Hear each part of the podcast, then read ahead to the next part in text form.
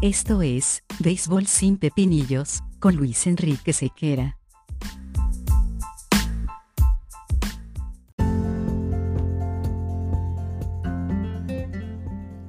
Béisbol sin Pepinillos es una presentación de Vatel. Despierta el sabor con Vatel.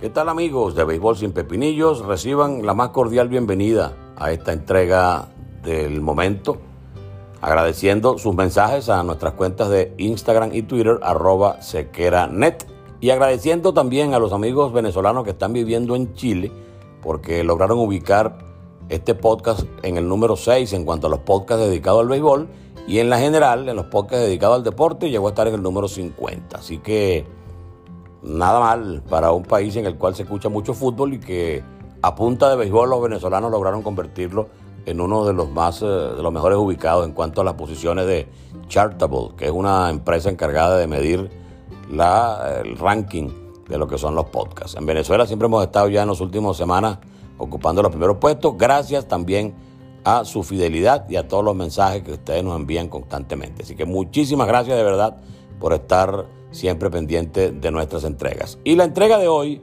tiene que ver con el jugador más valioso. No ha, temporada, no ha terminado la temporada, pero ya vamos por la mitad y comienzan a vislumbrarse números eh, importantes en algunos y ya destacadas actuaciones en otros. Sin duda alguna hay que hablar de Vladimir Guerrero, sin duda alguna hay que hablar de Shohei Otani, por mencionar solamente un par de jugadores en la liga americana. Pero lo que me motiva a hablar del jugador más valioso es la cantidad de comentarios que en algunos momentos he escuchado que tienen relación con, el hecho de que eh, Otani pareciera ser un jugador demasiado completo como para estar compitiendo por esa designación de jugador más valioso, porque sería injusto que otros que solamente son jugadores de posición, esto entre comillas, no puedan competir con alguien que no solamente es un jugador de posición, sino que también es un lanzador entonces pareciera que eh, hay una cruzada que trata de invalidar, como en la, con el hipismo, cuando un caballo está sobrado, entonces lo invalidan. Aunque el caballo gane, entonces no, no, no cuenta para, para las apuestas ni nada de eso. Sencillamente, al estar en grado superlativo con respecto a los demás, no es tomado en cuenta para ningún premio. Entonces, no creo que sea el momento ni, ni, ni la posición de, de, la mayoría de los votantes para designar el más valioso en el mundo de las grandes ligas. Otani nos ha permitido el, privilegio de ver un fenómeno en vivo, en acción y en el 2021 y no eh, sencillamente conformarnos con las imágenes y los cuentos que tenemos de Babe Ruth hace 100 años que lanzaba y también bateaba. Entonces aquí tenemos esa posibilidad de, de apreciar la dimensión superlativa de un jugador como Shohei Otani, que en definitiva es un factor diferenciador a la hora de analizar si un jugador es completo o no.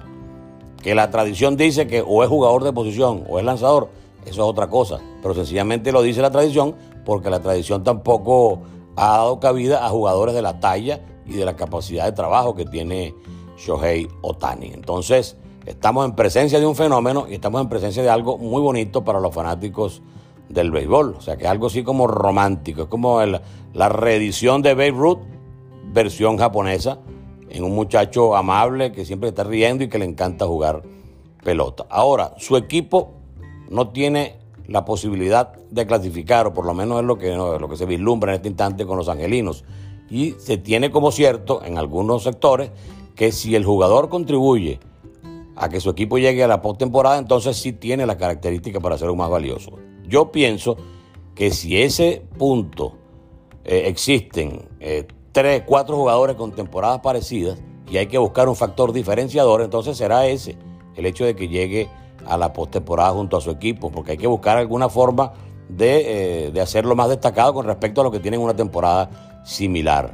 Sin embargo, tú no puedes recargar en los hombros de Shohei Otani el hecho de ser eficiente, el hecho de ser polivalente, el hecho de ser una superestrella que puede batear y que puede lanzar.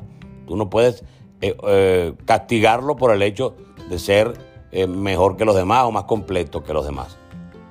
Yo pienso también que eh, el hecho de que un equipo no gane o no clasifique eh, no debe ser determinante para, para, para en definitiva, brindarle o no la oportunidad a un jugador de ser más valioso. Crean que si el equipo gana 60 juegos, lo gana entonces porque está ese jugador allí. Entonces sí contribuye a que su equipo gane. Solo que es un juego colectivo y una sola persona no va a ser el responsable de que se produzcan 110 victorias en una temporada. Entonces, si no estuviese un jugador bueno, entonces eh, sería aún más triste y más preocupante la actuación de ese equipo. Por eso es que, aunque el equipo no clasifique, ese jugador siempre termina colaborando y siempre termina actuando en favor de su colectivo, del que le toca, solo que en esta oportunidad está solo. Muy pocos jugadores más valiosos han sido las únicas estrellas y las únicas bujías que han llevado un equipo a la postemporada. Tú puedes tener una gran actuación, pero tienes un buen cuerpo de lanzadores, un buen cuerpo de abridores, un cuerpo de relevistas eficiente, eh, más de un jugador eh, colabora contigo, empuja ciento y pico de carreras, da 40 honrones. O sea, normalmente no está solo. Para que un equipo llegue a la postemporada no basta la actuación de un solo hombre. Entonces, desde esa perspectiva, no puedes tú castigar a quien no está, lamentablemente, en un equipo plagado de jugadores estelares o de jugadores con un rendimiento parejo que les permita llegar fácil a la postemporada con respecto a, otro que, bueno, que, en el que está brillando una sola estrella.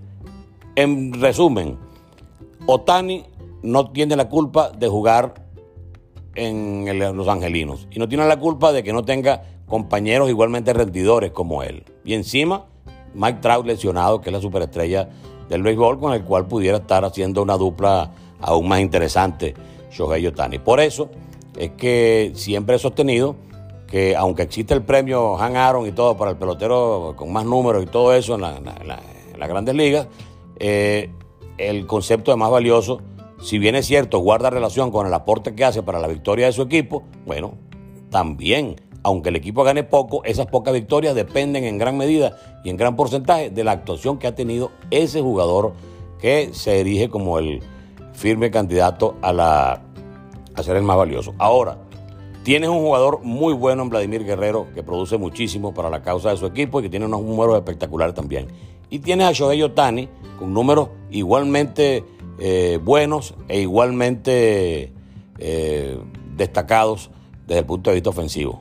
O sea, pudieras tú analizarlos los dos desde el punto de vista ofensivo, pero está entonces el punto de Otani que tiene además una apertura eh, cada cuatro días eh, en la, cada cinco días en el, en el mundo de las grandes ligas. Eso no es un plus, eso no es algo maravilloso que, que, deba, que debe agradecer el fanático del béisbol.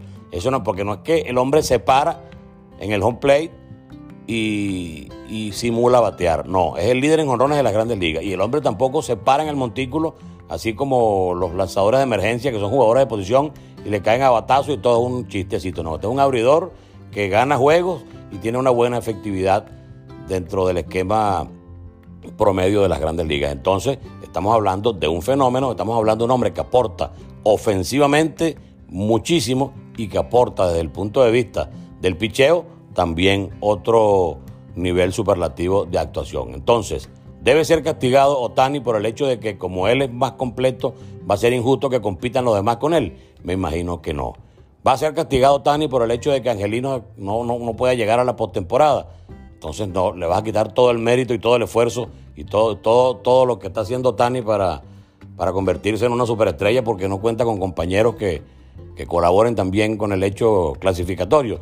Asumo que tampoco es justo. Lo que no es justo es eso, precisamente, reconocer la grandeza de Otani y la grandeza del esfuerzo y la magnitud de la temporada que estamos viendo hoy en el 2021, que nos rememora y nos, evoca y nos pone nostálgicos y, nos hace poner romántico con respecto a lo que en un momento fueron actividades de, de Babe Ruth y hoy lo estamos viendo con este joven japonés. ¿Está usted de acuerdo con el planteamiento que hacemos con respecto a lo que es un más valioso? ¿Está usted de acuerdo con que solamente sean candidatos eh, los que ayuden a su equipo a pasar a la postemporada? ¿Está de acuerdo usted con que Otani no debe ser considerado como un novato como un jugador más valioso porque la competencia sería injustamente a su favor por ser un hombre completo que lanza y batea. Bueno, comuníquese arroba sequeranet, comuníquese con nosotros en Twitter o Instagram o con los enlaces que le facilita la plataforma Anchor. Así que seguimos en contacto por esta plataforma, seguimos viendo qué pepinillo por allí aparece para que podamos compartirlo con todos ustedes. Por lo pronto, muchísimas gracias, un abrazo a todos los que nos escuchan, a la gente de Chile también un abrazo muy particular en esta entrega y ya esperemos expandir nuestro mensaje a otras regiones de Latinoamérica. Así que muchísimas gracias, un fuerte abrazo y nos encontramos en una próxima entrega.